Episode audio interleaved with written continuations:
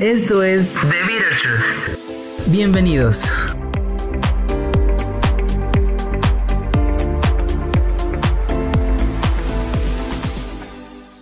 ¿Qué tal? Bienvenidos a otro episodio de The Bitter Truth, la amarga verdad. Ay, Dios mío, eh, estamos, siempre digo que cuando tengo un invitado que, que estamos de manteles largos dorados y demás, pero ahora sí ya no sé qué color o qué colores ponerle a este mantel. Estoy muy, muy contento porque tenemos otra colaboración muy, muy, creo que es la mejor y la más grande que he tenido hasta ahorita en estos, este es mi onceavo capítulo y estoy muy contento. Aquí tenemos a Isra. Hola, hola, gracias, gracias por invitarme. Este, y pues bueno, vamos a, vamos a ver de qué platicamos. ahorita, ahorita vas a ver, pero primero, eh, preséntate. ¿Quién es Isra? Ok, eh, soy una persona de, de 40 años, o sea, ya estoy, ya estoy grandecito. No se le ven, no se le ven. Sobre todo, eh, soy una persona canosa, digo, para quien está escuchando, soy una persona que está cundida de canas, este, barba con cana también, entonces no creo que no se me vean los 40. Pero están bonitas, o sea, están cool. Ok, gracias. Son plateaditas y así. Todas Ándale, exacto. No es tinte, es de Es lo que te iba a preguntar, ¿seguro que son naturales? Sí, son naturales. No es agüita de manzanilla como, como la maniwis. Este, y pues bueno, hago podcast. Este, mi proyecto se llama No Soy Moda. Llevo ya dos años, un poco más de 80 capítulos este, creados. Wow. Eh, son de entrevistas, entonces eh, si quieren escuchar la entrevista que tengo con Dani, por favor pásense a No Soy Moda después de terminar este programa. Porfa. Y este, y pues escuchen también su historia, su historia de vida bastante fuerte, bonita, inspiradora, pero fuerte, ¿no? No deja de ser fuerte. Es que ya saben aquí mis beaters, mis hermanas, que yo soy bien dramática, entonces no les va a causar tanta, tanto shock como a ti. que aquí el hombre me hizo llorar, pero bueno, ya estamos en el mío donde hay felicidad, arcoíris, eh, unicornios y demás. Ándale, exacto. Y bueno, eh, para, para, empezar, todos los invitados que pasan por, por, aquí, por esta silla de los acusados, de los amargators, de los beaters, eh, cuentan su amarga verdad. Ahorita, bueno, tú ya no tienes tanta amarga verdad, quién sabe, porque no sabemos, pero sí me gustaría que nos compartieras alguna experiencia donde te rompieron el corazón. No tuve muchos, muchos novios, pero los pocos que tuve, pues sí, fueron no te puedo decir que tragedias grandes, pero sí fueron experiencias que, pues obviamente en su momento duelen porque tú te creas una, una expectativa, tú te creas una historia y esa historia te la crees y la y, en tu mente sigue trabajando y la sigues creciendo y de repente el otro llega y te dice, ¿sabes qué? Hasta aquí, gracias por la participación, bye. Thank you, next. Exacto, y tú te quedas a ver, espérate, ¿qué pasó? yo ya me estaba casando contigo, ¿qué pasó? Entonces, eh, no, la verdad es que no tuve muchos novios, pero eh, te puedo contar de una de las, de las historias más fuertes, por así decirlo, que he tenido. Es que eh, a mí en, en, el pasado, pues me gustaban personas mucho más chicas que yo. Okay. Entonces, de pronto conozco a un chico, yo todavía era mucho más chico conozco un chico en el cual eh, pues él está como que ya viviendo su, su proceso de haber salido del closet, em, empezar a conocer cosas, empezar a conocer chicos. Em, por, por una o por otra razón, los dos terminamos trabajando en un bar aquí en Puebla que se llamaba Francos Disco Club. Jazz Girl. O sea, eres íntimo, eres amigo personal de la cucusa. Dios, miren, estoy con pura personalidad, Dios mío. y este, y pues bueno, eh, en, ese sentido, pues como que nos sumergimos muchísimo en el, en el ambiente, tanto él como yo. Eh, yo en algún momento dejo de trabajar para el bar y este, y ya me dediqué a otras cosas porque pues sí, la verdad, trabajar este miércoles, jueves, viernes y sábado, este, todas las noches, pues era bastante matado. Él tenía más tiempo, entonces él se, pues se permitió la oportunidad de seguir trabajando en el bar, ¿no? Pero, pues obviamente, pues estás, o sea, es, es como si estuvieras a dieta y te ponen a trabajar en la panadería. es imposible, imposible, ¿no? Claro. Entonces, en su momento, pues sí, este, pues me llegaba yo a enterar de que pues se fue con este tipo, este Eh, de pronto un día se le ocurrió ir de ligue a, lo que podría ser la Alameda Central aquí en Puebla, que es el Paseo Bravo. este, me lo aborda un tipo, pero este tipo resultó ser policía, por lo menos eso le dijo. Me lo terminó extorsionando y perdimos un montón de dinero por esa extorsión. No manches. Entonces, este, sí te puedo decir, perdimos una quincena. Eh, porque... De los dos. De los dos. Porque pues, Se fueron varios Le sacó lana, le sacó lana, le sacó lana. Eh, pues el otro todavía estaba en pañales, pues no sabía ni cómo defenderse. Entonces, como no sabía cómo defenderse, pues dijo, pues ahí está la lana, ya déjame en paz. Este, no sé por qué, pero e, ese día, justo ese día, tenía mi tarjeta de débito. Oh. Entonces, pues yo nada más cuando desperté es porque ya mi cuenta tenía menos cinco mil pesos, que era lo que te permitía sacar este el, banco en un día, ¿no? Entonces, este, pues yo sí me quedé así como que, ¿qué? ¿Qué pasó? Eh, no llegaba, el teléfono estaba apagado, entonces para mí ya empezó a ser un poco angustiante, empezó a amanecer eh, y cuando de repente pues ya, ya vi que llegó, este, entró a la casa y yo así como que, ¿qué pasó? me explicó toda la situación, evidentemente eh, de forma victimizada, más que, más que de mea culpa, sino fue, es que me hicieron esto y el otro y el otro. Y el otro. ¿Ya vivían juntos? Ya, ya vivíamos juntos. Y yo así como que, ok, pero ¿estás bien? No, pues que sí estoy bien, ok, va. Evidentemente, pues yo estaba yo súper encabronado, pero pues digo, bueno, pues pasó, eh, es una pendejada, pero, pero pues es una pendejada que pasó, ¿no? Entonces como que lo dejé, lo dejé ir. Em, quieras o no, si las espinitas se quedan ahí clavadas y son espinitas que, pues duelen. Esa, esa ya era mi segunda espinita. Y este. Ven, hermanas, uno no está loca. O sea, el chacal nos da motivos y una se. O sea, no está loca. Se vuelve más inteligente.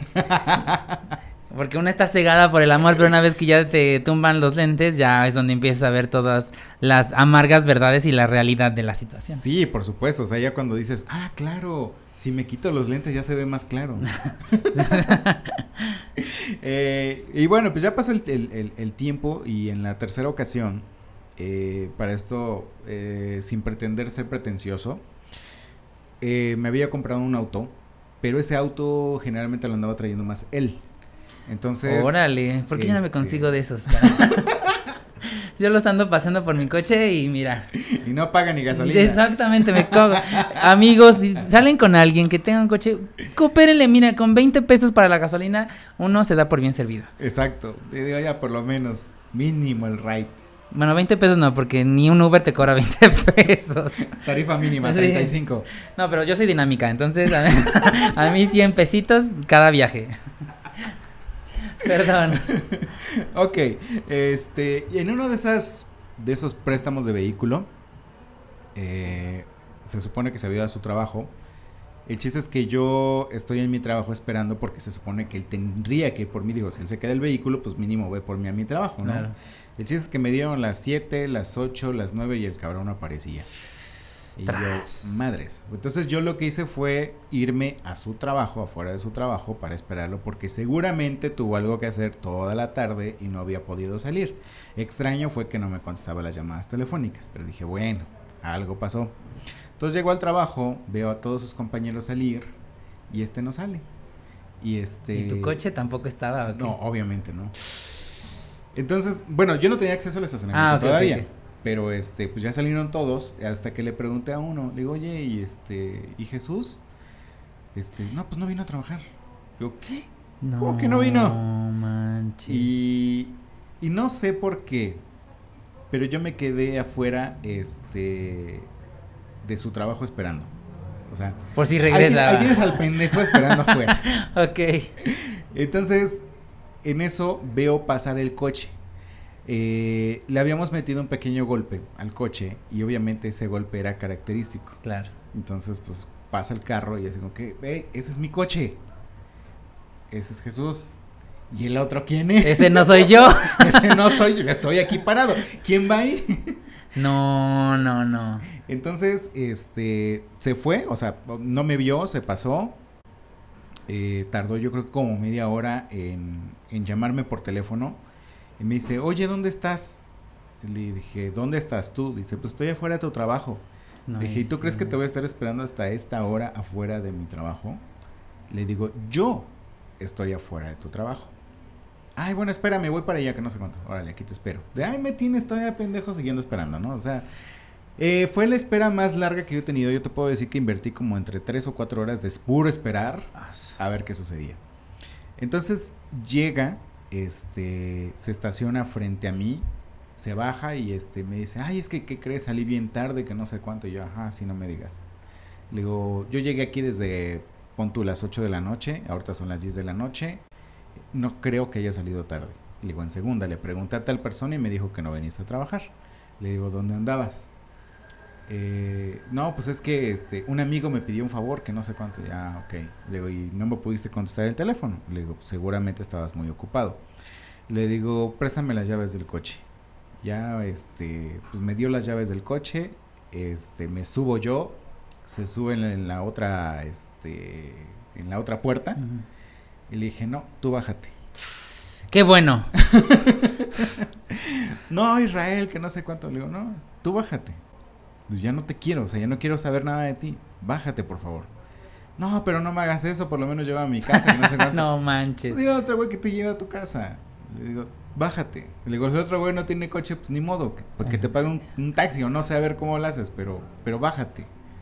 Entonces, este, pues con todo el drama del mundo, se bajó chillando y lo que quieras. Yo lo que hice fue arrancar el carro e irme. La neta, sentí horrible hacer eso. Sí, claro pero estaba enojado. Y este y me había dolido más todavía ese, ese tema. Eh, al día siguiente me despierto, ya estaba en mi casa, este, no estábamos en la casa donde vivíamos, creo que él también se, se debería a, su, a la casa de su mamá. Eh, me voy a trabajar, pero a la hora de subirme al coche, este, abro la puerta y oh sorpresa, un cachito de envoltura de condón no, en el asiento. No, no, no, no, no, o sea, ah. así, así de cabrón. Dije, ok, este, sí, definitivamente este era lo último. Ni les alcanzó para el motel, caray. Sí, exacto. ¿No? O sea. Este, o sea, hasta el carro me lo bautizaron. Entonces, eh, pues ya a partir de ese momento le dije, ¿sabes qué? Este, de verdad ya no quiero saber nada de ti. Eh, todavía después hizo un megadramón, me citó en, un, en una cafetería, eh, me pidió perdón, se arrodilló, su mamá estaba ahí. Qué fuerte. Sí, la verdad es que su mamá hizo, hizo de cómplice para el, el, tratar de regresar, pero cuando yo le dije a su mamá, es que sabe que no regresamos porque pasó esto y esto y esto y esto y esto y esto la mamá se quedó con los calzones en el piso y dijo, ok, tienes razón, eh, mi hijo la cagó y no hay cómo defenderlo. Siempre he dicho que cuando la mamá nos quiere es porque una no está mal. Exacto. Pero aquí la cagó. La señora la cagó, este, el, cabrón también la cagó y pues evidentemente eh, pues se les cayó el teatro a los dos, ¿no? se les cayó la función, se les cayó el, ¿cómo dices? Se les tumbó el evento. Se les tumbó el evento, exacto. Entonces, eh, pues ahí quedó, ahí quedó esa, esa historia y esa amarga verdad. Ay, pero bueno, ya todo bien. Ahora son amigos o no. Fíjate que que a pesar de que sí me llevo bien con mis amigos, digo con mis ex, con yo creo que la mayoría de ex, con él no. Eh, y con él no porque aprendí muchas cosas que no se deben hacer. Y ella, y una de ellas es precisamente no ser amigo de él. Echando a perder se aprende. Exacto, exacto. Este, sí, entonces eh, aprendí mucho en, en ese sentido. Eh, y he sido la única persona con la cual no me llevo, con que, que es expareja. De ahí afuera, con todos mis, mis exparejas, me llevo muy bien, son relaciones cordiales, con una son este mayor, mayor amistad porque eh, nos hemos identificado muy bien, eh, tenemos buena relación y sobre todo yo creo que lo más importante porque hemos madurado. Sí, sí, sí, sí. Entonces ya cuando tienes una, cuando ya eres una persona madura y maduras tus ideas, este, todo lo que haya pasado en el pasado hace lo que eres ahorita y lejos de empezar a juzgar o a criticar tu pasado es como que, como que decir, ok, me fue enriquecedor mi pasado porque si no hubiera pasado esto, no sería yo quien soy en este momento. Bien, sí, o sea, bien, como acabamos de decir, echando a perder se aprende, bendiciones, yo estoy en este proceso de llevarme con mi ex, ah, en el episodio anterior ya, ya lo hablamos, estuvo muy, muy jugosito, y este, y pues nos aventamos nuestras verdades y nuestros focus, mis respetos, para, para ti que te llevas con muchos ex. Pero bueno, este ya pasaste por, por esta eh, silla de los acusados donde nos contaste tu amarga verdad, ya estás bien, ya superadísimo. ¿No te quedaron como inseguridades de, esa ruptura? No, no, no, para nada. Eh, como te lo digo, eh, toda esa destrucción me construyó nuevamente. Y, y esa construcción me obligó a decir, a ver, dentro de mis próximos filtros, es que no quiero en mi vida una persona que sea tan menor de edad. Ok, corrección, no fue, no era menor de edad, sino menor que yo. Michael Jackson, ¿qué? Aclaro muy bien ese punto. Este, ajá, o sea, no, que no fuera menor que yo, eh, que no tuviera ciertas necesidades eh, tanto económicas como afectivas. Y sobre todo que ni todo el amor, ni todo el dinero, ni todo el coche. Sí, no, no. Aprendan, hermanas, tomen nota porque aquí este hombre tiene mucha sabiduría. Digo, obviamente, ya la edad también ya le da, le da madurez y le da aprendizajes. Sí, sí, sí. y, fíjate que un amigo alguna vez me, me comentó: mientras más grande eres, más eh, exiges. Más eso sí. Yo creo que por eso ya me quedé soltero para siempre. Porque ya, ya no aguanto nada. Pero bueno, esa es otra, otra, otra cosa. Pero bueno, ya pasaste por toda esta, esta anécdota. Bendiciones al tal Chucho que digo, ni tantas bendiciones, pero bueno, saludotes. Eh, y ahora, en eh, uno de los puntos eh, o temas principales que me gusta tocar en, en The Bitter Truth es eh, precisamente como, pues sí, el amor no es como lo pintan, eh, como que siempre hay que, que, tener una idea muy clara de lo que es el amor, las relaciones, ¿no? Pero tú tienes una historia muy bonita. Pues no, no, no te digo que sea una historia muy bonita, pero es una historia verdadera. Y un, o sea, única, bueno, no tal vez no única, sino como como tu caso, creo que hay muy poquitos y justamente también por eso quería que estuvieras aquí porque me encantaría que esta historia para los que buscamos eso, pues se pudiera dar. ok, eh, te, puedo, te puedo contar. Eh, soy una persona que a los 36 años se casó. Se casó con, con otro chico. ¿Cómo se llama? Joaquín. Ok, saludotes este, Joaquín. Sí, sí, sí, amor. Te, te, ah. amo, te amo. Eh, ¿Cuánto duraron? ¿Cómo se conocieron? Cuéntanos. Éramos vecinos de, del mismo fraccionamiento. Ok. Este, pues a mí, fíjate, siempre me ha encantado el mitote. Y, parte de ello fue lanzarme como presidente de la mesa directiva. Eso, mamonas. Ven, somos bien este, alborotadoras. Afortunadamente no gané porque ya después me di cuenta que era un dolor de huevos todo eso y dije, de la que me salvé. Eh, sin embargo, él me conoce en todo ese desmadre porque evidentemente pues, pues me doy a conocer, me presento con todos, etcétera, etcétera. Y él me empezó a buscar. Y pues yo también era como un poco fácil en redes sociales. Me metí yo a Grindr, me metí a Hornet. Y este me localizó en una de esas redes sociales. Empezamos a platicar. Y este. Nada más que yo de mi última relación a, la relación que empieza a tener con Joaquín pasaron tres años. Mm. Entonces, por lo menos en mis dos primeros años y medio, yo me había acostumbrado a estar yo solo. Como ya me había acostumbrado a estar yo solo, eh, ya no me era tan fácil iniciar una relación. Sí, es que te, justamente te acostumbras a ti, a tus tiempos, ah, porque también, o sea, es invertir dinero en salidas y que el cine y que esto. Entonces de repente, o sea, por ejemplo, de repente me pasa, ¿no? Digo, ay, ¿por qué ya no me alcanza el dinero? Pues sí, güey, porque ya te fuiste al cine, ya te fuiste no sé qué, y que te quieres ver muy eh, detallado. Sí, claro, ya te gastaste ahí los miles de pesos y ya no tienes ni cómo terminar la quincena. Exactamente. Entonces, precisamente a todo eso me acostumbré y, llega él tratando de entrar en mi vida y, la verdad es que yo lo bloqueé mucho, mucho, mucho, mucho, mucho. Eh, él por su lado, la última vez que me habló fue así de, a ver, esta es la última vez que le voy a hablar a este cabrón, y si no me hace caso, pues ya, a volar. O sea, ¿te hablaba y tú le ignorabas o, cuál era la dinámica? Eh, hablarle, pero muy, muy como de cortesía. Más no, no entablábamos una plática, no profundizábamos. O sea, aquí la señora se daba el paquete. Muy bien. Yo creo que es lo que todos debemos hacer. Que yo no sé hacerlo no significa que ustedes no puedan. Sí se puede. algo así, algo así. Entonces, este, ese, ese, justo esa, esa ocasión en la que él dice, va a ser la última vez, yo contesto. Entonces yo ya le doy una contrarrespuesta y empezamos a platicar y no sé cuánto.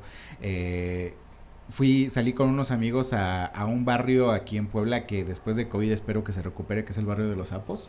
Ah, muy bonito. Y este, y fui con unos amigos y le dije, oye, estamos en los sapos, ¿vienes? Te juro que no tardó ni 10 minutos cuando ya estaba ahí. dije, ok, creo que sí está muy interesado.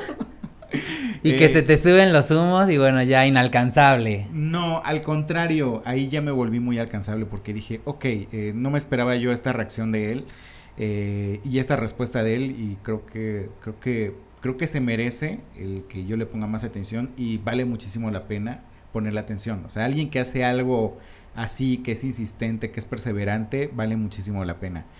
Y este, y pues dije, pues va, vamos a ver qué, qué, sucede, ¿no? Bueno, pero ahí sí yo quiero hacer un, pequeño paréntesis. O sea, sí está bien que, que, seas atento, pero si estás viendo que la otra persona nomás no te da nada, mira, mejor aquí quedó que ahí estarse desgastando. Sí, pues tuve a dos de que me mandaran a volar. sí, o sea, reaccionaste a tiempo, está bien. Reaccioné a tiempo. Este, poco tiempo después, eh, él me pide eh, formalizar la relación, el ser novios. Eh, la verdad es que me encantó muchísimo la idea. Eh, me encantó la personalidad de él, me encantó su sencillez, me encantó su voz. Eh, todo eso me, me, terminó conquistando y aparte, pues el cómo era, su personalidad como tal. Y dije, bueno, va, iniciamos la relación, este, y al medio año después, este, hubo una obra de teatro este, aquí en Puebla de Horacio Villalobos que se llama Un Corazón Normal. Eh, lo invité a ver la obra de teatro, invité también a mi mamá, pero yo no sabía nada que se estaba cocinando afuera. Este, él estaba con el teléfono todo el tiempo en la mano y desde antes de entrar yo sabía que él trabajaba en un, en un, en un trabajo que era un poco pesado y demandante. Entonces me dice, ¿sabes qué? Tengo problemas ahorita en mi trabajo, entonces me van a estar buscando a cada rato, entonces si me ves ahí clavado en el celular, por favor no te enojes. Dije, ok, no hay pedo, yo voy a disfrutar mi obra de teatro, este, si tú la disfrutas bien, si no, pues ni modo. Entonces, este, pues sí, yo vi que estaba con el celular todo el tiempo, ¿no? Eh, salimos del teatro, termina la función, era la primera función, y había un montón de gente formada para la segunda función. Entonces él me dice, ¿sabes qué? Tengo sed, vamos por agua. Fuimos a una tiendita ahí de este del complejo cultural universitario. Y este y me dice, "¿Sabes qué? No hay agua." Pero entonces en eso como que volteamos y empezamos a ver a unas personas que tienen unos carteles en las manos y los empiezan a, a mover. Y este y uno de los primeros dice, "Hola Israel, ¿cómo estás?" Ah, ay, se llama igual que yo. y tú, ay, qué bonito, le van a llegar a alguien. Sí, sí, sí. Yo digo, ay, qué bonito. Este, y me dice él, ya vámonos. Dije, no, no, espérate, déjame, déjame ver de qué se trata esto. Y este, y empiezan a, a seguir moviendo los carteles y los carteles y me voy dando cuenta que era para mí el mensaje. en ese momento yo ya tenía la carga de adrenalina bien cabrona, pero aparte era porque la gente que estaba fuera del teatro estaba viendo eso mismo que yo. Entonces era así como que, no mames, ¿qué está ah. pasando? Eh, total, terminan de pasar todos los carteles y este y en eso volteo a verlo y él está ya de rodillas con un anillo en la mano y me dice, ¿te quieres casar ¿Cómo te quedas, hermana? Primera historia de éxito que tenemos en el podcast. Estoy flipando. Qué emoción. No puedo. ¡Ah! Sí se puede, hermanas. Hay que seguir. Sí se puede. Hay que ser tenaces. Exacto. Eso. Dense su paquete. Ya escucharon.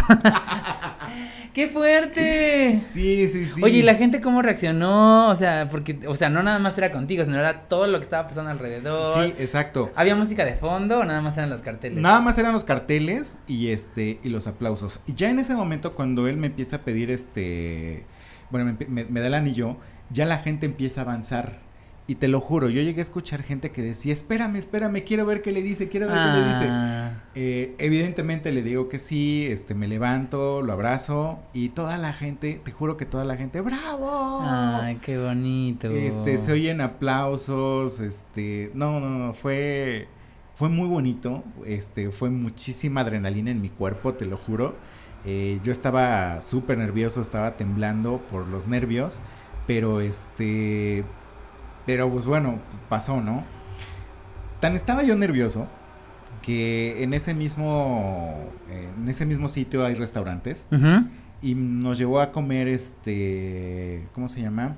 rollitos, Sí. ¿Sushi? sushi, Ajá. exacto. Y este y pásame la salsa, o sea, a mí me pasaba la salsa. El temblor y Se todo. me cayó la salsa en toda la mesa. No. Pero toda la salsa, yo así como que, "P- p- perdón, pero es que no puedo con esto. Este, ya hasta después de comer un poco de, de glucosa, un, refresco, ya con eso se me, me tranquilicé y este, ya pude reaccionar mucho mejor. Pero todavía esa noche, este, fue así como que, a ver, espérate, ¿qué, qué acaba de pasar? Este, cabe mencionar que mi mamá sabía, que mi hermano sabía, él no fue a la obra de teatro, sin embargo estaba fuera del ahí. teatro. Este, nuestros amigos sabían, eh, tanto, tanto de Joaquín como mío sabían, y incluso los amigos hetero fueron los que estaban pasando los carteles. Ay, qué Entonces, padre. este, le ayudaron muchísimo a Joaquín. Yo, semanas antes, yo ya estaba planeando el yo pedirle matrimonio. ¿Qué Siempre Se me tal? adelantó, se me adelantó.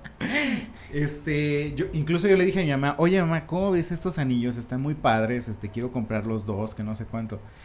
Ya después mi mamá me dijo, yo ya lo sabía, pero no sabía qué decirte, porque, este, pues obviamente, pues no le podía tumbar todo a Joaquín. Pero ¿no? sí le dijo a Joaquín, ¿sabes qué? Oye, él ya se está... Sí, se está Ahora o nunca. Y este, no, Joaquín le dijo, pues sabe qué, este, dele largas, este, Ajá. no le haga caso, no sé cómo sea, pero este, pero que no suceda, o sea, que no los compre. Y este, y pues bueno, todos ellos sabían. La verdad es que me engañaron bastante bien porque yo nunca me di cuenta de eso. Qué fuerte. Pero a ver, o sea, eh, ¿tuvieron seis meses como de relación o cuánto fue la de relación para Ajá, que te... seis meses, seis meses. Ah, ok, órale. No, pues también estuvo... O sea, él ya, o sea, ya sabía que quería contigo y quería todo. Sí, sí, sí. Y, y fíjate que, que parte de nuestro proyecto de vida, antes de casarnos lo platicamos. O sea, ¿a ti qué te gustaría? No, Sí, pues a mí me gustaría, en este caso, ser papá, este, casarme eh, y tener algún proyecto de formar una empresa, ¿no? Y me preguntan lo mismo a mí y así como que pues es que yo también, o sea, yo también quiero casarme, también quiero ser El papá. perfect match. Ya ni Tinder. Es más, Tinder se quedó tonta, helada, congelada. Wow. Ok, ahora cuéntanos el mágico momento de la boda. ¿Cómo fue? ¿Qué- con- ¿Dónde fue? ¿Que estuvo? ¿Que no? Demás. Ok, tengo dos historias de la boda. Ok. Eh, nosotros eh, pusimos una fecha, este, pocos días después de, de que me pidió matrimonio, para hacer el 16 de junio. Ujú. Él te propuso el... Eh, vimos el calendario, a ver, este, lo que pasa es que donde trabajaba, Ajá. a finales de mayo, este, era como que su mayor carga de trabajo. Cabe mencionar que él es del 30 de mayo y yo del 31 de mayo. ¿Qué O sea, tal? Más coincidencia todavía. O sea, el cosmos se alineó para que ustedes se conocieran. ¿Cuántos años tiene él? ¿Igual? 44. Ahorita ya 44, yo tengo 40. Ah, ok, ok. Hay una diferencia de 4 años. No, o sea, él ya sabía lo que iba, o sea, ya también el relojito ya se le estaba ahí acabando. Sus filtros bien aplicados sí, también. sí, ya. sí. Este, entonces ya, el, bueno, pusimos esa fecha del 16 de junio y nuestra intención era casarnos por el civil, o sea, irnos a casar por el civil a la Ciudad de México, porque aquí en Puebla todavía no se permitía, solamente por este amparo y la neta, así se los digo, qué hueva meter un amparo. No, aparte carísimo, ¿no? Sí, sí, sí. Y este, o sea, sí nos dio, nos dio hueva por una, y a lo mejor esa es mi, mi descripción más deplorable. Pero la otra era porque nos queríamos ahorrar las jetas de los jueces, las jetas de la gente que estuviera atrás de nuestra, de nuestra boda. ¿no? Claro. Nosotros queríamos una boda que si no iba a ser la boda perfecta, pero que fuera la mejor boda que hubiéramos vivido. Eso, mamona. Entonces, eh, desde un principio dijimos, ¿sabes qué? Vamos a ir a la Ciudad de México y allá nos vamos a casar. El chiste es que el 15 de abril nosotros fuimos a la Ciudad de México con la intención de buscar una fecha en junio. ¿sale? Llegamos a la Ciudad de México, llegamos al juzgado y este y nos dicen, "A ver, ¿a qué vienen?" No, pues sabes qué, queremos informes para este para podernos casar. Eh, a ver, reviso sus documentos. Tienen este, este y este y este, no, pues que sí. Únicamente les falta el comprobante de domicilio. Y nosotros, bueno, ¿y qué podemos meter como un comprobante de domicilio? La factura del hotel. Dicen, no, ¿sabes qué? Este, acá hay una persona que les puede este, prestar su comprobante de domicilio. Nada más ahí pues, le dan una lana, porque pues, así se mueve. Al fin, los procesos mexicanos. Exacto. Y este, y ya con eso dijimos, ok, entonces pues ya, juntamos todos nuestros documentos. Y le dijimos, a ver, ¿cuándo nos puedes dar fecha? Pues tienes fecha para el, este, el 15 de junio, porque era el 15 para celebrar el 16. Y nos dijeron, sí, sí tengo fecha. Este, pero ¿por qué no se casan de una vez? ¡Ah! Ahorita, right here, right now. ¡Oh, Dios! Por mil pesos más salen casados el día de hoy, porque si no, este, tienen que venir a otras cinco ocasiones diferentes. Eh, cada ocasión es para algo diferente. Y ya por último, el 15 O sea, aquí hay dos por uno. Algo así. El hot sale del juzgado. El, hot, el hot sale en el registro civil. Ok. Entonces, pues dijimos, pues de una vez. Pues ya que estamos aquí. Ah. es este una, vid, una, una, una boda, más bien, es una boda demasiado sui generis porque uno Obviamente nos fuimos a quedar a la Ciudad de México y este elegimos el peor hotel del, centro. de la zona rosa. No, pero hasta estábamos en el centro, ah, cerca de la Alameda. Este, el peor hotel, eh, súper incómodo. Eh, las, las, este, ¿cómo se llama? Las duelas del piso rechinaban, pero haz de cuenta que caminaban afuera y tú sentías el rechinido y el movimiento adentro, ¿no? Entonces, no se podía dormir. ni, otras cosas tampoco se podían hacer definitivamente. No, porque se enteraban los del pasillo. No, la verdad es que fue muy complicado dormir. Entonces íbamos desvelados. Evidentemente no, no íbamos ni siquiera con traje, nada puesto. O sea, él iba con un chaleco, yo iba con mi sudadera. Y así nos casamos. O sea, esa fue nuestra, nuestra boda. Ah, qué romántico. No, pero súper espontáneo. Eso, eso está muy bonito, ¿no? Sí, la verdad es que sí, al final sí lo disfrutamos porque, pues sí, como dices, fue espontáneo, nos casamos y este y nos regresamos a la, a la ciudad de Puebla este, pues, casados. Ya, así de, nos casamos en secreto, ¿no? Casi, casi. Mi mamá como que se sintió un poquito porque decía, este, ay, es que yo quería estar ahí, que no sé cuánto. Sí, a mí también me hubiera gustado que la gente hubiera estado, pero pues era en ese momento o, o, mucho tiempo después, ¿no? Y aparte el, el, gasto que implicaría. Entonces, este, pues por eso salimos casados de la Ciudad de México el 15 de abril. Ok, ya, luego el pachangón, ¿dónde fue? Hasta junio, este, porque ya todo esto estaba programado, lo, lo, hicimos en junio, lo hicimos en un salón, este, que aquí en Puebla se llama Prestige. Se los recomiendo muchísimo por el hecho de que se portaran espléndidamente bien con nosotros y nos hicieron de ese día un día muy especial. Para el salón había sido la primera vez que hacían una boda gay y para el salón fue muy especial, les encantó, este, y también les cansó. Porque... Es que una es bien dramática también y demandante. y quiero mis flores y quiero esto y que todo salga perfecto porque... No, no, no, no, no, tanto por eso, sino porque se nos ocurrió que el outfit de nuestros invitados era formal con tenis. Ah, qué cool, ajá. Entonces, este, a las 2 de la mañana que ya te sirven los chilaquiles, este, no les alcanzaron los chilaquiles. Entonces, lejos de hacer chilaquiles, hicieron sopa de tortilla. Le tuvieron que echar más agua porque los invitados no se iban. Y la, razón era porque estaban completamente cómodos. Cómodos. Este, y entonces todo eso a, los del salón tanto les cansó como les, les encantó porque este, pues fue una, una fiesta que duró muchísimo. Eh, hubo algunos accidentes en la fiesta, por ejemplo, que al DJ se le quemara la computadora dos veces este, de plano tuvo que poner música con su celular. Eh, el fotógrafo, la verdad es que se lució porque fue el que, el que animó la fiesta en lo que iban a conseguir en otra computadora. Entonces, a ver, vamos a la foto de grupo y vamos a las fotos con, este, con los novios. Este, o sea, parecía planeado, pero por atrás era que, o sea, ¿qué hacemos? ¿Qué, hacemos? Exacto. Entonces, este, al final del día eh, fue una boda rara, fue una boda chida, este, y muchísimos invitados que, que tuvimos esa noche nos han dicho en repetidas ocasiones cuándo se vuelven a casar. La mejor boda de, de, la vida gay. Ándale, exacto. Wow, ¿y cuánto tiempo ya llevan de casados? Este, pues nos casamos el 16 de junio del espérate, del 2016. Ok. O sea, técnicamente llevamos cinco años este juntos. Ajá. Juntos con matrimonio y todo. Y ya van eh, por el sexto. Vamos por el sexto año. Wow, oye, qué padre. Y en este momento, ya este casados, felices y pues para pues muchos yo creo que o sea, hablando por mí, o sea, tengo muchos sueños de estar en pareja y demás, o sea, para mí sería como que la como la cumbre, ¿no? Porque obviamente tengo otros sueños, como por ejemplo tener hijos y así, pero pues es que, o sea, tanto la burocracia como, es que, y si consigo un vientre, oye, y es que si adopto, no sé, pero, o sea, a ver, cuéntanos.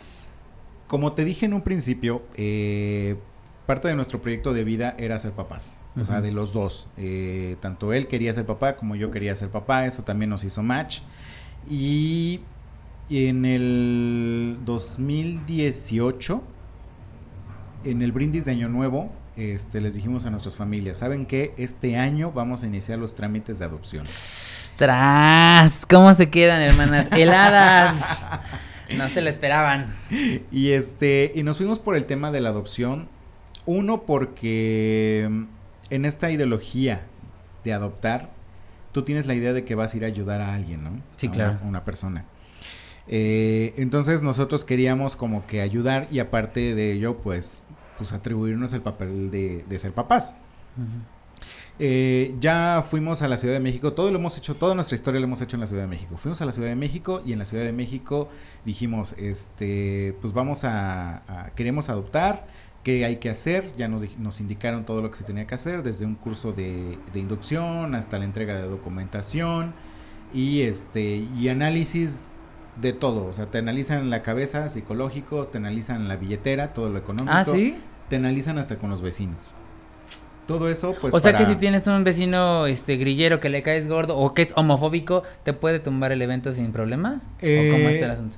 No, no, no es tanto aplicado el criterio así, sino eh, más bien te preguntan a ti cómo tú te llevas con tus vecinos. Mm. Ajá, no, no, no van a preguntar a los vecinos, oye, ¿cómo son estos, no? Ah, ok. Evidentemente, pues sí, nos toman el evento luego, luego, ¿no? Y aún así depende mucho el criterio del trabajador social. Es lo que te iba a preguntar, o sea, ¿no te enfrentaste como en, algún proceso, o sea, desde el principio así como de, mm, pues estos gays quieren adoptar, pues... No, Qué raro. No, no, no, no. Créeme que el DIF de la Ciudad de México, no el DIF nacional, aclaro. Ah, ok, ya Porque son dos diferentes y el DIF nacional está bien cabrón y este y, a las parejas del mismo sexo les han cerrado la puerta. El DIF de la Ciudad de México no. El DIF de la Ciudad de México ya es muchísimo más abierto y dentro de las pláticas de, este, de inducción hablan del tipo de familias. Y dentro del tipo de familias están las familias homoparentales. Entonces, este, pues ya desde ahí se crea la conciencia y, y, evidentemente pues también se crea el espacio para poder adoptar. Eh, nosotros ya estando dentro de ese proceso conocimos a dos parejas más de chicos y a una pareja de chicas. La pareja de chicas no fue viable y las dos parejas de chicos, una sí fue viable y otra no fue viable. Entonces... O eh, sea, ¿estaba en adoptar entre ustedes o cada quien seguía un proceso diferente y adoptar a un niño diferente? Exactamente. Ah, este, O sea, no, no nos estábamos peleando. Por ah, pensé que se estaban como, como, no peleando, sino como la selección estaba entre ustedes. No, no, no, no. Este, afortunadamente, eh, afortunadamente te lo puedo decir para nosotros, pero lamentablemente es una realidad. Hay muchos niños en adopción. Entonces, este, pues, a lo mejor va a sonar bastante burdo, ¿no? Pero hay niños para todos, siempre y cuando, este, se, sean viables para adopción. Eh, entonces, este, en nuestro proceso había habíamos cuatro familias homoparentales, de las cuales por lo menos en, en, la primera selección únicamente fuimos dos las que sí pudimos este, dar el siguiente paso, que era el ser viables y el poder este conocer a, quien probablemente iba a ser nuestro ¿Y de las otras parejas que no fueron viables, te enteraste por qué no fueron viables? No, no, no te enteras. Sin ah. embargo. ¿O ellos te comentaron? No. No, solamente nos dijeron que no eran viables. Ah, o sea, no te dicen no porque no te alcanza, no porque tus vecinos, no, o sea, simplemente no eres viable, punto el DIF, el DIF a ti como pareja sí te va a decir, eres viable este por esto, no eres viable por esto. Y si no eres viable, por ejemplo, por lo económico, bueno, pues este eh, necesitan juntar más dinero y una vez que tengan el dinero lo volvemos a intentar. O sea, el DIF no te suelta, pero te dice, hay que trabajar esto primero. Ah, ok. Lo mismo en, en tema psicológico. A lo mejor de pronto este uno de uno o los dos de la pareja andan medio deprimidos este, y pues no, no, no van a poder adoptar hasta arreglar ese tema, ¿no? Ah, ok, o sea, como dices, no te sueltan, sino mejora esta situación y platicamos. Exactamente. Ah, Ok, ajá. Este, y en nuestro caso, pues desde un principio nos dijeron que éramos viables. Eh, girl. un 19 de septiembre del 2019, este, nos citan en un parque en la Ciudad de México y en ese parque eh, iba a haber una convivencia entre niños adoptables y familias este, en búsqueda de adopción. Qué fuerte. Entonces, este fue el día más maravilloso de nuestro de nuestra historia porque ahí conocimos a quien hoy es nuestra hija, hoy conoci- Mm. ahí conocimos a Esmeralda. Ah, qué bonito nombre. Sí. ¿Ustedes se lo pusieron? Bueno, ahorita nos vas a contar, pero ustedes. Ah, ah, no, no, no se lo pusimos nosotros. De hecho, este, tú ya no lo puedes cambiar nombre a los niños Ok, porque ya traen identidad. Ok. Eh, sí les puedes cambiar apellidos, pero el, el nombre no. Ah, o sea, también están, o sea, con el registrados ya, mm, por ejemplo, bueno, es que digo, este es un tema nuevo, hermanas. este, mm, tienen, eh, ya están registrados con el apellido de sus papás, aunque hayan estado dados en adopción. Sí. Eh, ok, es que eh, aquí te va, aquí te va un poco datos duros y datos fuertes. Ok, La mayoría de niños en adopción tienen una situación eh, dura detrás de ellos. Eh, situaciones duras como por ejemplo abandono, que de pronto sus papás este, los dejaron tirados en la calle, eh, los dejaron en, en un hospital, o este, hay niños que se expusieron a explotación sexual, que se expusieron a explotación este, laboral, eh, que tuvieron maltrato, que los maltrataron tanto que los lastimaron, y el Estado es quien los recoge, ¿no? Entonces, uno, estos niños evidentemente pertenecieron a una familia y el Estado les quita la patria potestad a esa familia por todo el daño que les causaron. Claro. Eh, entonces, este, pues en mi caso, pues a mi hija me la entregaron ya de cuatro años, evidentemente ya tenía un registro, Claro. ya tiene una identidad. ¿Podemos saber cuál era la historia de Esmeralda o es privada? Eh, no por respeto a ella. Ok, Este, o sea, no, no es por mí, es, Sí. es por respeto a ella. perfecto. Este, pero sin embargo, eh, ya cuando nos, la entre- nos la entregan, pues ya nos la entregan. con- Bueno, con pero a ver, es que ya nos adelantamos. O sea, a ver, tú llegas a este parque Ah, ¿y qué ok, pasa? Sí, porque sí, fueron datos duros, como que sí, un poquito. pero a ver, vamos por cosas felices. Ajá. Eh, la, la vimos, bueno, ok, lo que pasa es que éramos alrededor de 30 familias Ujú. Y eran un montón de chamacos ahí por todo el parque. Entonces tú podías acercarte a ellos Ok. y, y se estaba buscando el match de que ellos este, encajaran contigo. Ok. Entonces, tú en el proceso dices yo quiero una niña o un niño o lo, o lo que, eh, ahora sí, que- no como que lo que Dios te mande, pero en lo que sea mejor para ti. Eh, sí puedes elegir, puedes elegir el sexo, puedes elegir la edad. Pero ya dentro de este, de este curso de concientización, eh, te dicen, ¿sabes qué? O sea, si quieres bebés, discúlpame, pero pues esta no es una fábrica de bebés. Sí, claro. Este, aquí ya tenemos niños grandes. Y sobre todo, mientras más grandes sean, menos salen. Sí, Entonces claro, lo que queremos es que sean conscientes de que cualquier niño necesita una familia. Claro. Entonces, pues lo que necesitamos es que hagan conciencia ustedes mismos y este y amplíen su rango de edad. Entonces, nuestro rango de edad se fijó entre los 0 y los 4 años.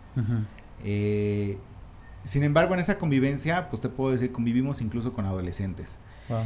Pero, pues no, no hicimos match con nadie. Este, íbamos con un pequeño, íbamos con otro pequeño, no hacíamos ese, ese clic.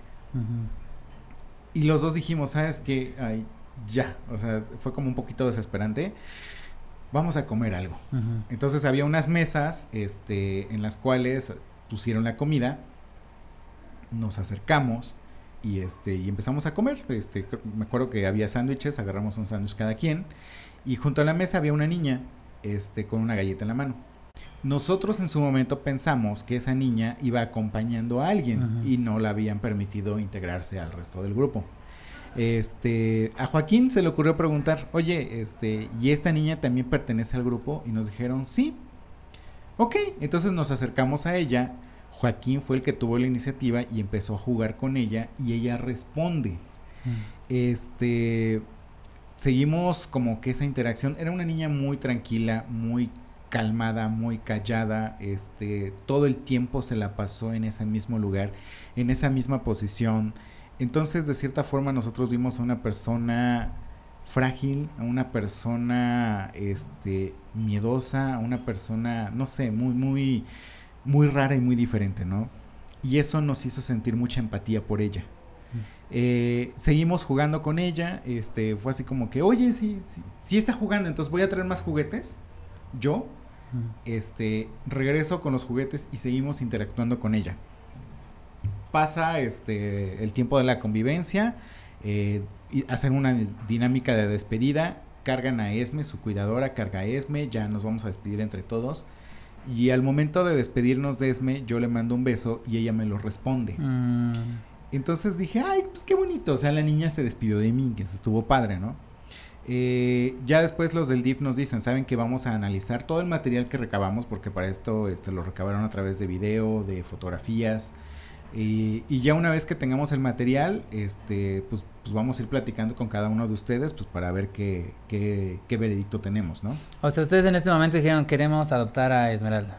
No, simplemente fue convivir con ella y, ah, ver que o sea, como que te están observando cómo te comportas, cómo se comportan los niños y de ahí ellos hacen como un match. Exactamente. Ah, ok. Entonces, este, como a la semana y media nos llaman, nos dicen, ¿saben qué? Queremos hablar con ustedes. Vénganse a, DIF de Ciudad de México. Fuimos para allá y este, nos dijeron, ¿saben qué? Estuvimos observando el material, este, y les vamos a hacer una pregunta. Y nosotros como que ching, ¿qué? ¿Quieren ser papás de Esmeralda? Y nosotros como que, ¿qué? O sea, ¿es en serio? O sea, sí, sí, sí compatibilizamos con ella. Y este, nos dicen sí. O sea, Esmeralda estuvo muchísimo tiempo ahí, se les acercaban personas y ella no respondía. Con ustedes fueron con los únicos con los que respondió. ¡Ah, qué bonito! No, es como que no puede ser, en serio. Este, entonces, pues obviamente nos plantearon esa posibilidad. Nosotros, obviamente, dijimos que sí. Regresamos a, a, Puebla. Y en el camino yo, me, yo sí me puse a llorar porque entonces ese beso que en su momento le mandé y que me correspondió, yo ya lo hice mío dije, es que ese beso era para mí. O sea, claro.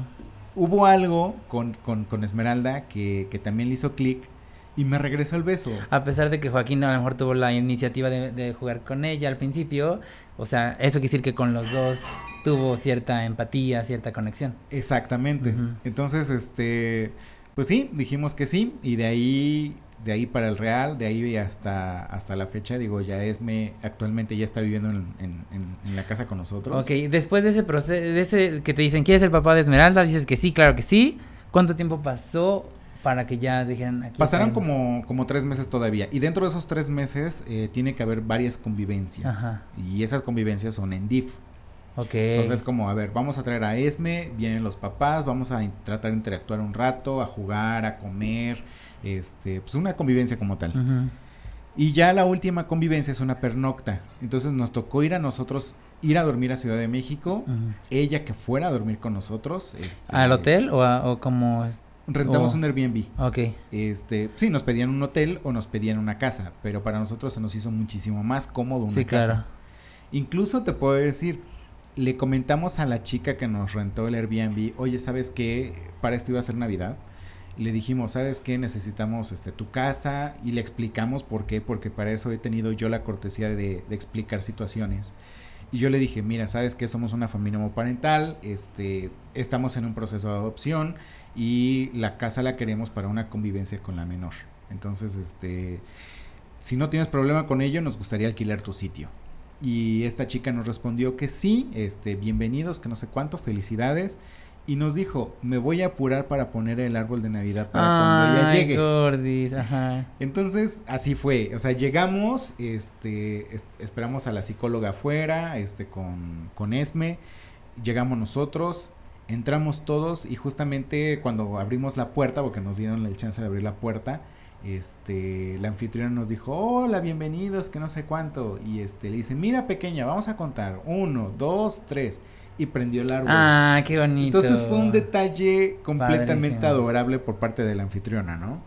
Y este, y entonces como que esa fue la última convivencia con ella, fue una convivencia que sí te puedo decir un poco difícil, porque pues ya era dormir con, con quien probablemente podría ser tu hija. Y ahí la este, psicóloga no se quedó, o sea, solo eran ustedes tres. Ajá, eso sí, teníamos que estar reportando a cada rato. Claro. ¿no? Este, Y ya con no, fotos, sé no. evidencias. y Sí, sí, todo. sí. Y hasta la fecha, ¿eh? Hasta la Ah, fecha ¿sí? seguimos este, reportando Ok, cosas. que O sea, DIF no nos suelta. Y eso eh, de verdad lo Se agradecemos agradece, muchísimo. claro. Muchísimo, muchísimo. Este, entonces, pues ya pasa esa convivencia. Y el 17 de enero del 2020, unos pocos días antes de que se declarara la pandemia, este, nos hicieron entrega en una pequeña y muy hermosa ceremonia de, este, de, menores de edad. Eh, a nosotros nos entregan a ESME, pero así como a nosotros nos entregan a ESME, a varias familias también les entregan a sus, a sus pequeños. Y pequeños te hablo desde los... La más grande era de 15 años y el más pequeño me parece que era de un año. Wow, ok, y al- ahorita es tu experiencia, pero, o sea, ¿cómo- ¿en qué momento le informan a Esme que ustedes van a ser sus papás? Porque eso también ha de haber sido muy, muy bonito, muy mágico. El día de la, de la pernocta fue Ajá. cuando empezamos a trabajar ese tema junto con la psicóloga. Ah, ok. O sea, no es De- como que le puedas andar mandando ciertas indirectas, sino como que lo vas trabajando. Sí, sí, sí. O sea, desde que ella nos conoció fue un proceso de irnos conociendo. Ujú. Y este, y algo que pues jamás hemos ocultado es su, su realidad, ¿no? En el sentido de que no tienes, por ejemplo, no tienes mamá, pero tienes dos papás que te amamos. Este, eh, todavía no tiene la conciencia como para tratar de investigar más su origen. Sin embargo, ella ahorita sabe que tiene dos papás y esos papás la, la aman.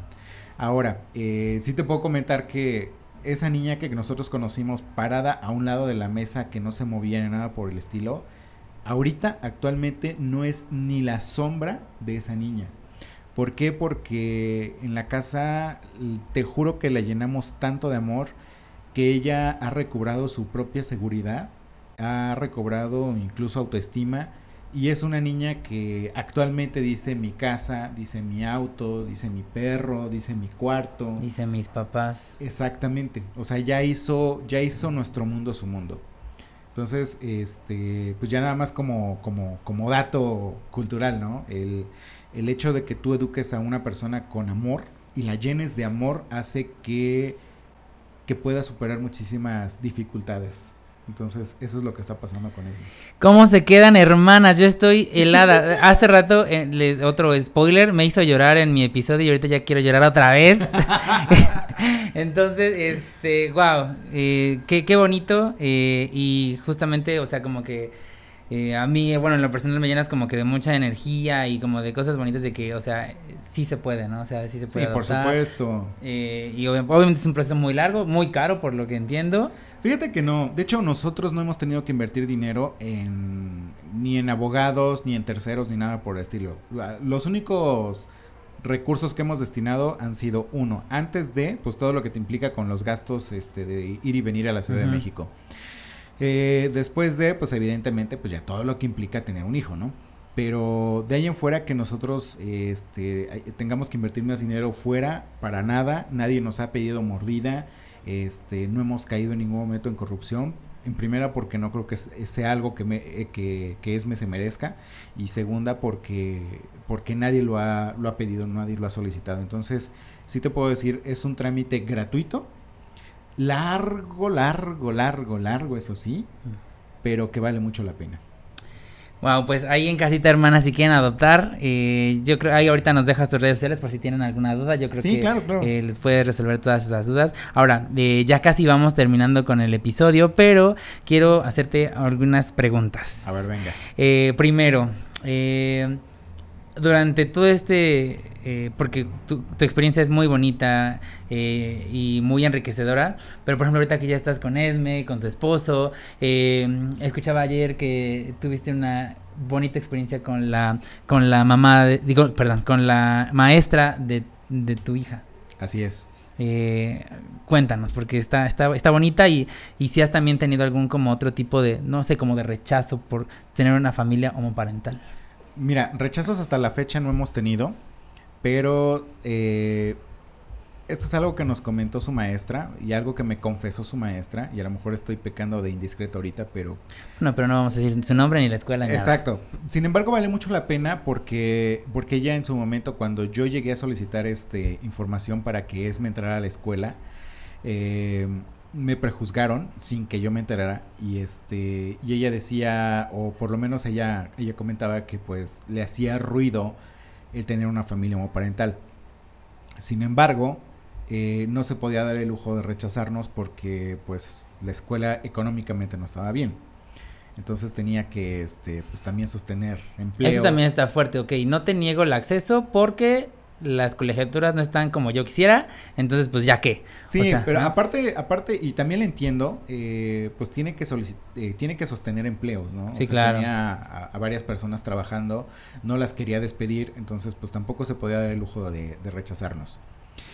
Como le dije mi número de celular, mi número de celular está asociado a Facebook.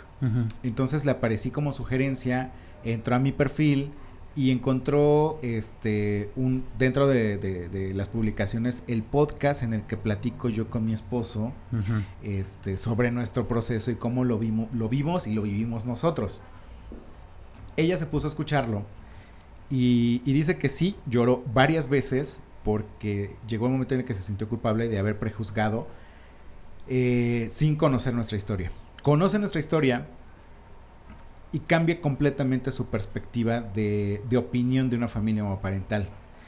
Más aparte, evidentemente, como había aceptado Esmeralda, este, la va conociendo en este, en este transcurso de tiempo y se da cuenta que Esmeralda es una niña completamente feliz y es una niña completamente sana. Eh, a lo mejor está mal que lo diga yo, pero por ahí hay una situación de violencia familiar con, con otro niño que viene de una pareja homo, este, heterosexual más bien. Entonces, eh, de pronto ella hace como que el comparativo entre una y otra y dice, ok, este, está sucediendo esto. Esmeralda es una niña feliz, o sea, viene todos los días contenta, no trae ni siquiera una marca de golpe porque no tendría por qué llevarla. Claro. Este, y, pues funciona muy bien su, familia, ¿no? Entonces fue, fue eso lo que, lo que hizo que cambiara la, opinión y lo hizo a través de, del testimonio de un podcast.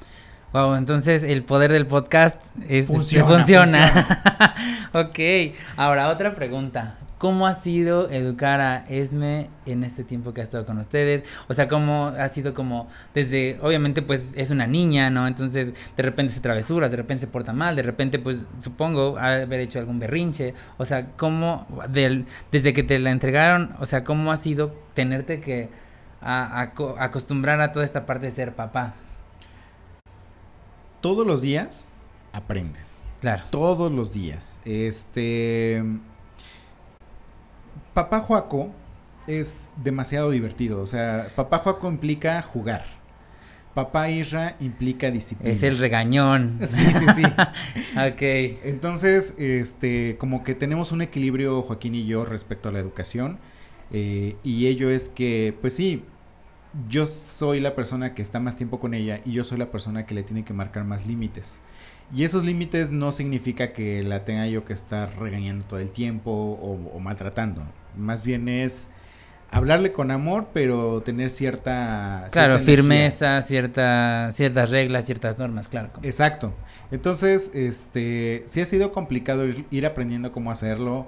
Eh, sí ha sido complicado el cómo hacerlo sin lastimarla este y lastimarla sentimentalmente porque eso sí mi niña es muy sentimental muy muy sentimental este antes la regañaba yo de decirle Esme por favor siéntate a comer así con esas palabras y con ese tono y ella se sacaba completamente de onda y este y de pronto pues ya le veía sus ojitos ahí llenos de lágrimas no porque no le gustaba que le vaya así actualmente ya lo entiende y si le digo Esme por favor siéntate a comer ella ya sabe que se tiene que sentar y tiene que comer. Ya termina de comer, ahora sí, ya vete a jugar si quieres. Pero no puedes andar jugando y andar comiendo. O sea, tienes que tener un tiempo para comer y un tiempo para jugar. Entonces, ese tipo de cosas, este, pues tenemos que irlas aprendiendo a ver cómo las aplicamos de la mejor forma. Ahora, lo que te comentaba yo, el DIF no nos ha soltado. Y esa es una gran ventaja que tenemos en un tema de adopción, porque si no te sueltan, te acompañan. Entonces nosotros de pronto, oye, ¿sabes qué? Fíjate que que Esme tiene este comportamiento, pero no sabemos cómo manejarlo. Y eso nos pasó, por ejemplo, cuando cuando Esme empezó a identificar sus emociones.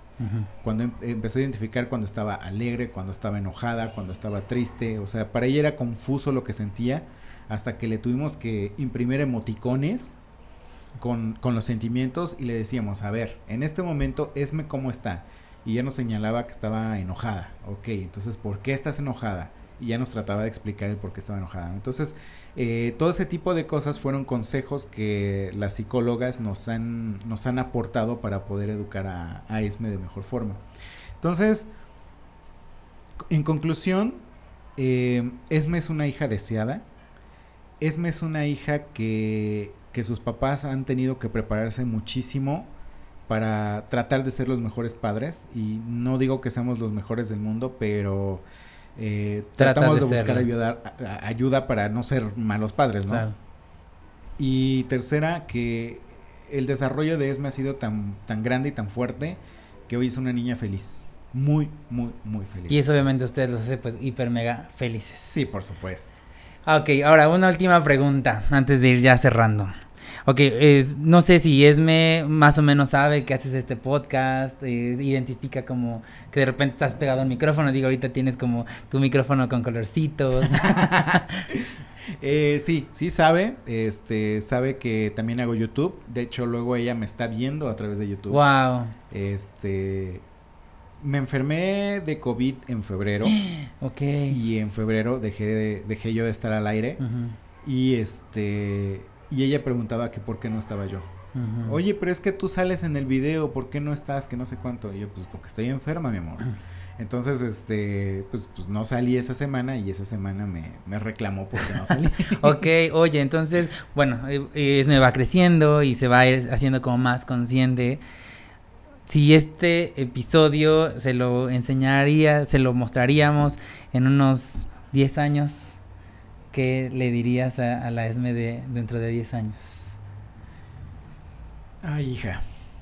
Espero que, que el trabajo que hayamos hecho como papás, educándote, te haya hecho una muy buena persona y que todo lo que estés haciendo lo hagas porque te gusta y lo hagas por amor. Queremos que seas una buena persona y hacemos todo lo posible todos los días porque seas una buena persona en el futuro. Entonces espero que hayamos logrado ese cometido y que tú seas una chica feliz. ¡Ay, qué bonito! Ay, qué bonito. Ay, pues ha sido un gusto estar aquí contigo, de verdad. Este, tu historia es maravillosa y me llena de energía. Yo estoy seguro que a todas mis hermanas en casita también, como que obviamente se quieren casar y demás, porque ahorita ya andan muy, muy liberales y ya no se quieren casar y no quieren compromiso. Bendiciones. Exacto. Pero bueno, hemos llegado a ya casi al cierre de, este episodio y pues como siempre tenemos eh, una recomendación musical. Eh, que tenga que ver con el episodio y como una frase para, terminar. Sobreviviré de Mónica Naranjo. Híjole, apenas estuvo ese el lip sync de RuPaul en España, está buenísimo, te lo recomiendo. Ok, lo tengo que ver, lo voy a buscar, lo voy a buscar. Pero este, Mónica Naranjo eh, significa para mí lo que para muchas generaciones Lady Gaga. La madre este, mostra. Exacto, o sea, es alguien que te vino a a poner las reglas del juego en cuanto a sentirte libre, este, en cuanto a, a, decir soy yo y no por lo que digan los demás, yo no, yo, yo tengo que cambiar, ¿no? Este soy yo, este, y sobreviviré, marcó una, un antes y un después en, en mi vida. ¿Y con qué frase cierras este episodio? Em, algo que uso mucho en podcast. La sexualidad de las personas es una pequeña parte de toda nuestra esencia no permitas que la sexualidad eh, domine sobre todo lo demás. Tú eres una persona completamente valiosa, completamente íntegra, completamente entera. Y la sexualidad, pues simplemente es una parte de ti. Disfruta tu sexualidad, eso se disfruta en privado, pero el resto de ti se disfruta en público. Entonces, sé auténtico. ¡Guau! ¡Qué bonito! ¿Cómo se ve que esta es una maestra del podcast y, de, de, todo esto? Está increíble. Ya me quedé pasmada. Es más, The Beater también ya va a ser conocido por aquí por mi amiga. me llevo el negocio. Exactamente. vemos con el negocio. Pero bueno, y pues bueno, en mi caso, eh, yo quiero recomendar eh, Ya te esperaba de, de, Alejandra Guzmán. Creo que es una muy bonita canción que tiene que ver mucho con, con todo este, este tema. Y, y, este y pues yo con lo que me quedo, con lo que cierro es eh, hermana, si se puede, eh, igual hace rato hablábamos como de, de aceptación, de querernos y, y, que no importa lo que diga la gente, o sea, somos felices y, y, por algo estamos aquí y espero en verdad que este episodio eh, les haya llenado de tanta energía como me llenó a mí. Eh, muchas gracias Isra por estar aquí con nosotros. Muchísimas gracias por invitarme, de verdad. Este ha sido un honor y un placer estar aquí. Igualmente, esperemos que no sea la, la última de muchas colaboraciones que podamos hacer. Por supuesto. Pues eh, muchas gracias. Eh, síganos en todas nuestras redes sociales como TBT-podcast, The Bitter Truth y No Soy Moda. No Soy Moda en todas las plataformas de donde hay podcast, ahí está No Soy Moda, así búsquenlo nada más, podcast No Soy Moda en Instagram, arroba no soy moda guion bajo podcast y mi Instagram personal es arroba soy Isra González, con una R. Pues muchas gracias. Saludos hermanas, cuídense, bye.